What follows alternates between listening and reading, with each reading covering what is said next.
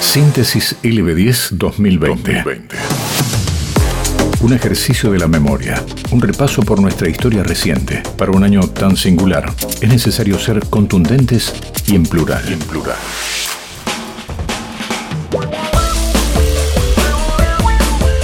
Hola queridos oyentes, ¿cómo están? Aquí les habla Francisco Carrasco, más conocido como Pancho Carrasco. Si sos oyente de LB10, seguro alguna mañana me habrás escuchado en el programa de Marcelo Torres, Opinión junto a él, la Negra Flores y el Pocho Acosta. Seguro me recordarás de personajes tales como El Padrino con su Buongiorno per la matina, un señor mafioso que ordena y conduce todos los hilos de la política vernácula y también internacional. Quizá me recordarán con la voz de un juez de la Corte Mendocina como el señor José Pepe Valerio y su libro de la justicia mendocina y la aplicación del Código de Convivencia Social. O quizá habrás escuchado a Tomasito, un nene caprichoso, maleducado, vago, pero con mucha información política social y que siempre quiere dormir la siesta con la tía negra. Es probable que hayas escuchado los miércoles a Katio Vergara, una chica trans con su consultorio Katio New Life, con toda la ayuda para los oyentes y los tips para mejorar la vida, lo in y lo out, lo que va y no va en cada temporada. Los jueves quizá escuchaste al hombre de tierra adentro llamado Gaucho Araya, llegando del Glandés a ver a los más capitos de la radio y a mi amigo Marcelo Torre. Un gaucho que sabe poco de la ciudad, que a veces sufre con las costumbres de aquí, pero que ama venir desde el Glandés, su pueblo natal, más allá del Bear, a visitar la radio. Y por último, los viernes quizás hayas reído con el hombre de la joda, como lo llaman en el programa, el simpático y popular Bryatan. El rey de los términos prohibidos, guacho, manso, cula, cula, cula, cula, cula, cula, y siempre bardo con su mujer la Jenny, loco. Hola, estoy hablando con la radio.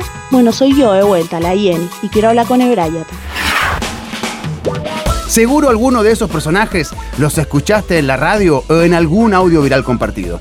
Les cuento que soy actor de los 5 años, me vine a los 17 años a Mendoza a estudiar desde Chile y bueno, la vida me dejó aquí en mi segundo hogar, o ya mi primero, por qué no decirlo, si llevo más vivido aquí que del otro lado de la cordillera.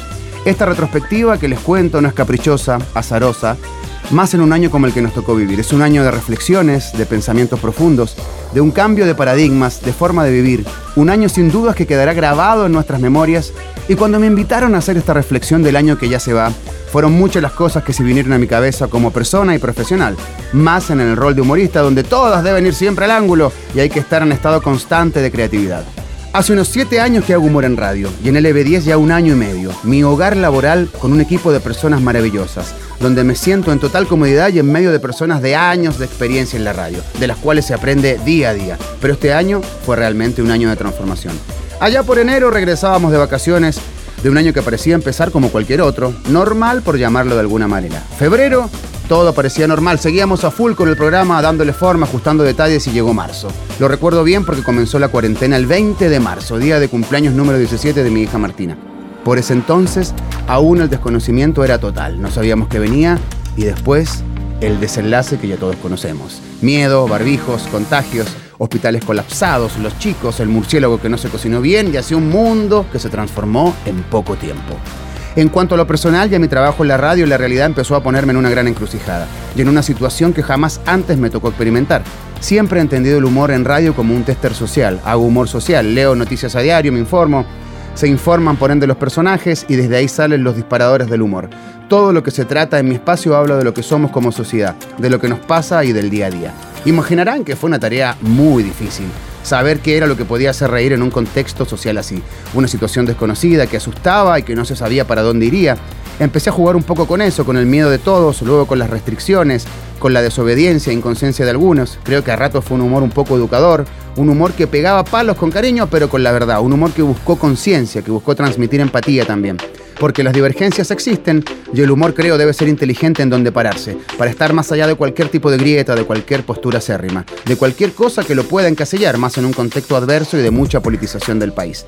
Así que los personajes en mi cabeza intentaron ir por la delgada línea del medio de todo. Hubo que imponer la sutileza antes que muchas cosas y también la guarangada para descomprimir un poco. Fue una tarea en un momento muy estresante porque me costaba identificar algunos límites. Habían cosas muy graciosas y a la par estaba muriendo gente en los hospitales. Pero todo fluyó, como seguro fluyeron ustedes en sus casas. Comenzamos a readecuarnos, a entender la nueva realidad y el humor se mantuvo siempre arriba. Pudimos transmitir alegría a sus hogares y digo transmitimos porque sin una mesa de compañeros solidarios que se prestan al juego de la diversión es muy difícil transmitir humor a los hogares de tanta gente.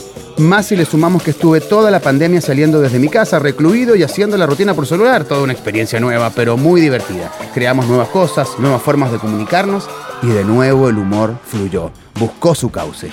Las conversaciones con oyentes y personas que nos siguen me dieron la tranquilidad que íbamos por la ruta correcta. Y sobre todo pasó algo increíble, que fue el poder entender cuán necesario era el humor. Cuán necesario era reírse, bailar, mandar mensajes a la radio por parte de ustedes los oyentes. Entendí más que nunca el sentido y la función del humor en la sociedad, en nuestra sociedad que es única y particular, y por ende la potencia del humor en la radio. Hoy seguimos en el camino de cierta incertidumbre, pero con seguridad ya habremos recorrido lo más difícil del camino. Al menos eso pienso y quiero ser positivo en este mensaje. Seguiremos cuidándonos y a no bajar los brazos. De mi parte, solo agradecimientos por tantos mensajes, por la buena onda con mis personajes, por la buena recepción, por los comentarios y por estar ahí del otro lado, dándole sentido a lo que fue el año. Sin dudas de mayor aprendizaje como actor, persona y humorista. Que este nuevo año nos renueve energías, que regrese el poder de las risas, que sigamos acompañándonos cada mañana y que la radio siga siendo ese camino de conexión, de compañía, entretención e información. Me despido deseándoles lo mejor para este 2021. Nos vemos, o mejor dicho, nos escuchamos el año que viene. Risas, buena onda y linda energía. Que la realidad jamás nos gaste la alegría. Riamos, riamos infinitamente. Feliz 2021 para todos ustedes.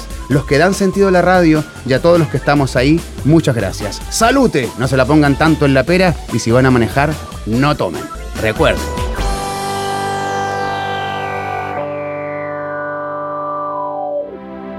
Encontrá este y todos nuestros contenidos sonoros en ld10.com.ar.